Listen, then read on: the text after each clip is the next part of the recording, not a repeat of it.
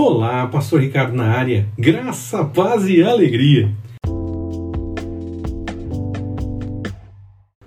Biografia, Novo Testamento, Nicodemos. O nome Nicodemos é grego e significa conquistador do povo. Foi um fariseu e era principal entre os judeus, o que quer dizer que Nicodemos era membro do sinédrio. Ele era um mestre em Israel um estudante profissional, por assim dizer.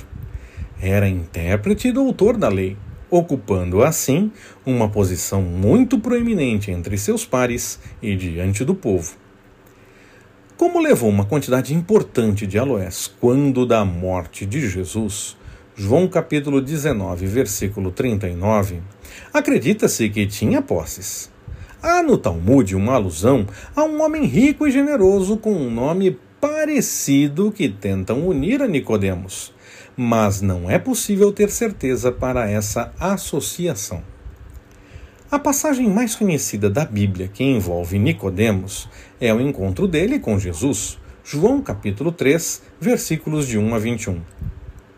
Nicodemos quer entender melhor a respeito de Jesus e vemos a passagem da necessidade de nascer de novo e Jesus comentando sobre o amor do Pai revelado no plano de salvação. Acredito que em nossos dias a passagem de João, capítulo 7, versículos de 45 a 53, onde ele tenta defender o processo quando seus pares já queriam prender e julgar Jesus, deveria ser bem conhecida. Algumas pessoas fazem muito isso.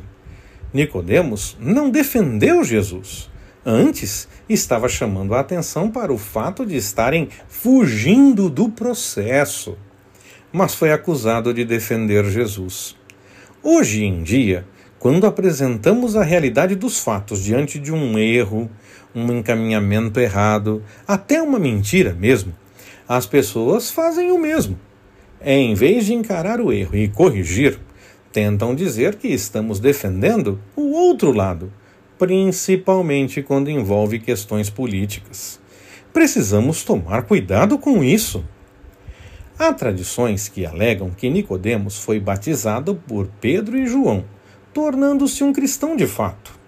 Isso teria acontecido porque ele não aceitava a perseguição aos cristãos e teria sido destituído de sua posição no sinédrio. E ele, que já tinha a possibilidade de se aproximar da mensagem, teria assumido de vez, sofrendo o martírio algum tempo depois. Mas não temos isso na Bíblia. Apenas são possibilidades levantadas por algumas narrativas tidas como históricas.